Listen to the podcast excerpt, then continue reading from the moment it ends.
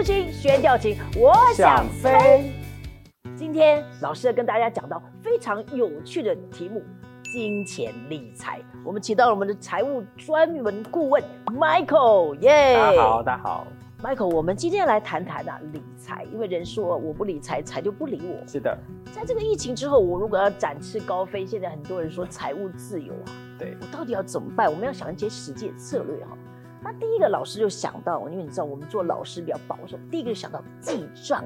你觉得记账重不重要啊？记账是从古以来到现在都是非常重要的一个，非常重要，年轻人们要记账，不要嫌烦哈，记账。但是记账真的是不有趣了。但是怎么记啊？像我每天都是流水账记一记，那有些时候有的人都快忘光了，一个月才大概随便记一记。你建议怎么样记啊？我我会建议就是第一个，你先找到像老师讲的你喜欢的方式啊，因为记账本身是一个，如果你不是一个特别喜欢记这些数字的人，你得先找到一个你喜欢的方式去记录下这样的一个内容，那是一个非常重要的一个开始。哎，我是玩外行，黄老师提供大家一个记账方法。是你知道我们都有桌历，对不对哈？那我每天就按照那个每一天的那个时间，比如说今天是几月几号，我就想我今天用了多少钱，在睡觉之前我就把用的钱呢写进去，然后我也把收到的钱呢写下来。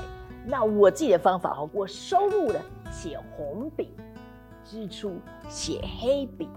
所以当我一个月结算的时候呢，我红红黑黑加一加就不得了。所以当我一年的桌历用完以后，我都不敢随便丢，这是我很私密的财产，是，这样可不可以啊？其实老师你这个非常棒，因为第一个你对这个方法是有感觉的，对这是非常重要的一个方式。不管你听了很多人讲说，哎，你应该用什么东西来记账啊，你如果对那样的一个方式你是没有感觉的话，你是没有办法持久。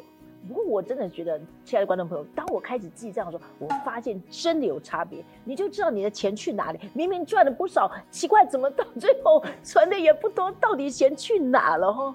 对，第二件事，关于实际运用上，我就要想，虽然我们知道我们可以斜杠，但是我的杠如果还没有斜完成哈，我只有这么多钱，我怎么分配？我怎么办啊？跟大家分享一个，就是在很多专家他提供的一个您收入进来之后的一个分配的方式，是叫理财金三角。它的意思就是说呢，当我有一份收入进来之后呢，我们可以把它拆成三个不同的比例，三个不同就是，大概百分之六十的比例是在我们的生活开支。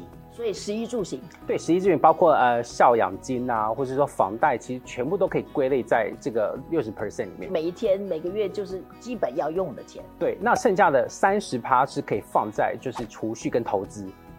哇，观众朋友，你有是三十趴嘛？哎，但是别忘了哈，要先十一奉献，不不然到了月底，我们就会像割一块肉一样痛，对吗？对，没错，对，我们可以把十一风险当做先拿出来。对，先拿出来一样的道理。那剩下的十趴是放在这个风险管理的这种保单上面。所以所谓的风险管理，就是我们还是每一个月的这个钱里面固定收入，我们必须要有个概念，我们还是要至少放一小笔钱在风险管理。像老师前一阵子如果腰痛腿痛，我万一要拄拐杖来上班，那个时候我如果不方便，万一我的这个收入有波动，这个钱是不是就可以用那个时候急用？大方向是这样，就是对万一有一些这种可能意外的事件啊，或者说疾病，它等于说就是可以用你规划的这个十 percent 左右的这个呃保险来做这个相关的给付。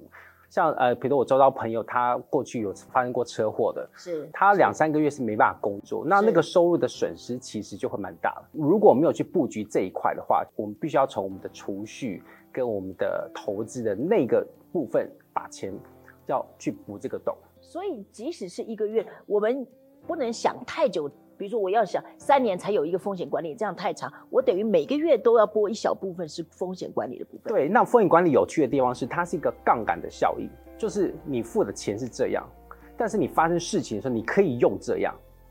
它的意哦意义是在这边，所以就是可以用我们可以负担的钱去布局一块，就是我们刚才讲的金三角这个十 percent 那比如说，如果我们一般如果结婚是家庭，有两份收入是啊、加起来，比如说标准，如果说啊六、万，对哦到七万中间，是那可不可以说一个人的薪水负责这个六十 percent 的这些打理？那另外一个人的收入就负责这三十 percent 的储蓄跟十 percent 风险投资，这样可以运作吗？哎、其实可以，因为如果是家庭来讲的话，那个又比较牵扯到比较稍微有点复杂层面啊。其实钱虽然它不是那么重要，可是也有很多夫妻是钱如果处理的好，是很蛮重要的。对，老实讲，重点夫妻处理这部分，一个比投资报酬率更重要原则就是以和为贵。对，然后如果家庭失和的话，你报酬率再高，那个都会都会是一个风暴。那第三个，我也听过所谓的七二法则，那七二法则是什么？哦，这个七二法则是就是数学家他们做出来的一个。一个很简单的方程式啦。我们有时候收入这样分配之后，我们想要知道说，我们到底要用什么样的理财的工具，报酬率要多少，我才可以回本。这个七二法则就是一个非常简单的一个评估的工具。那什么叫七二？比如说你这个投资的这个标的，或是它可以每年好，比如说定存好了，给你产生一趴。那你要知道说，我这个钱用一趴的这个定存，我要几年之后可以回本？你就用七十二除以一趴。所以答案是七十二，意思就是说，万一你这一百万是用这个定存，你必须要七十二年之后，它才会翻倍。那么久？啊，对，那么久。所以你就会知道说，哎，我选择不同的工具，或是我要求什么样的钱可以在什么样的年限翻倍了。那作为您一个理专来说，啊，你觉得特别对我们基督徒来说，你对于这个？钱的管理投资，你抱着什么样的态度？我觉得这个我们其实观众朋友有一些不是不想理财，他对钱有一个障碍态度。你觉得你要跟观众朋友说什么，能够解开这个？我觉得态度真的就是在我们圣经经文有讲了一句话，就是有衣有食就当知足嘛。那当然，我们可能年纪越来越大，你看了很多人的他的生活，其实有时候幸福这种不满是比较而来的。你要是没有看那么多社群媒体，幸福是很简单的。对，你没有看很多人哇，这是每一个礼拜都带人去露营，所以这种东西会造成说我们对于我们现在生活的一个不满的一个原因啦。那其实我说到另外一个障碍，就是第一个我们要节俭，对不对？然后基本幸福很简单。对。可是另外一个障碍对基督徒来说，特别幸福很多年，他另外一个障碍是，当我有一点钱出来的时候。我反而不敢做正当必要的投资，我会觉得我是爱世界，那我怎么解这个结啊？哦，其实换一个角度是，你做投资的后面的核心是你是在管理了。每个人当下的情况跟每个人的可能跟上帝的领受是不一样。你把这笔钱做一个呃有效的管理，是你的心态真的是一个好像管家去做这个部分。它就比较容易让我们去转换一个心态，觉得说，哎，我是不是要赚钱？其实这个整个过程当中，也是可以让我们去成熟，去扩展我们的就是内心的这个成熟度。那当然也可以去多去经历说，哎，我已经开始有比较多的资源，我到底是不是可以用这个资源再去有效的？分配，所以我们刚刚说到这个记账，那可不可以再告诉我们有没有什么实际的方法强迫我们存钱？我换个角度来讲，我们相信大家在这个年代，很多大大小小都有去订阅一些串流的平台，它每个月到那个要扣款日的时候，它就自动扣掉。对，这是花费的部分。转换过来，如果是收入呢，一样可以用这样的道理。你把你的是说我。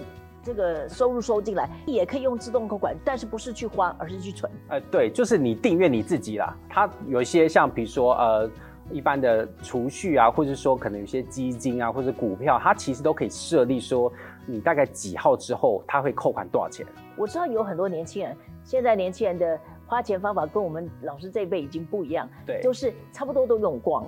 所以，如果要我们存，其实对年轻人来说是一个负担，因为存不了。对，其实像刚刚 Michael 给我们的建议很重要，就是把它当做一种扣款，你一定要花出去，你一定要花。而这个花出去是对自己有益的，因为它会让你钱某一方面看不见，其实它是默默的帮你存了。做个结论啊，其实存钱这方面有时候也没那么难，它就是需要一个纪律或是一点点。强迫性，一方面我们知道有衣有食就当欢喜快乐，可是另外一个是我们也必须被提醒到，我们是管家，如果我们蒙福有多，我们也必须做适当的管理，而不是说啊就放在那个户头里不管它了，这样也不行。所以我相信今天我们理财专家 Michael 给大家建议，一定使大家在这个。展翅高飞、财务自由的路上，给大家很好的建议。我们非常谢谢 Michael，谢谢老师，谢谢老师，请记得订阅、按赞、开小铃铛哦。国度星宣调情，我想飞。